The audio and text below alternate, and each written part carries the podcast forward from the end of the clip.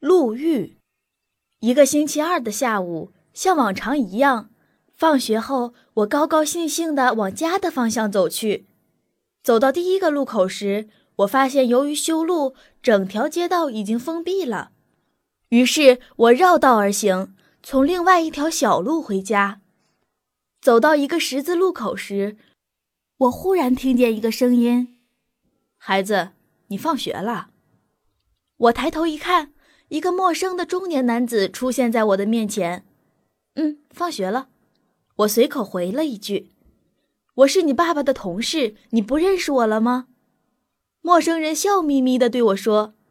我抬头看了看他，在记忆里搜索那些我见过的爸爸的同事。我这儿有几粒好吃的糖给你吃。说完，他拉住我的手，拿出几粒糖给我。我心想。这个人我没见过呀，他是认错人了还是？我灵机一动，问道：“你也是开卡车的吗？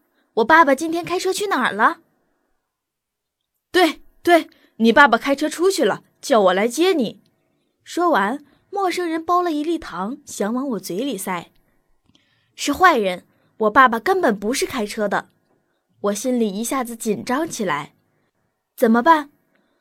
平时在电视中和报纸上看到过不少坏人骗小孩的事件，今天竟然被我遇见了，怎么办？他手里的糖肯定有问题，我绝不能吃。我是不吃糖的，难道我爸爸没和你说过吗？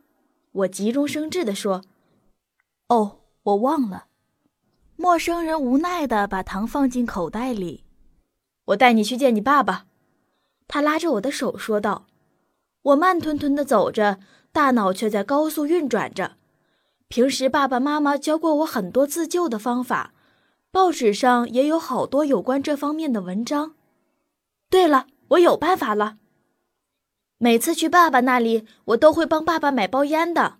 我们去小卖店买好烟，就去爸爸那儿。”我笑嘻嘻地对陌生人说：“那好吧，要快点，你爸爸在等你。”看着他那自以为是的样子，我不禁暗暗在笑。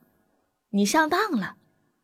陌生人拉着我的手来到小卖店，这时我指着远处迎面而来的男子说道：“爸爸，你怎么回来了？”陌生人一下子慌张起来，他的手不再紧紧地拉着我的手，而是突然松开了。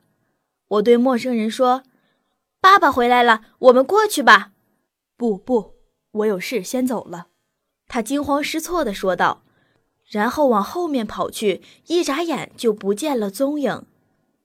好险呐！回家后，我把这件事告诉了爸爸妈妈，他们都夸我做得好。从这件事中，我悟出了一个道理：不要吃陌生人的食物。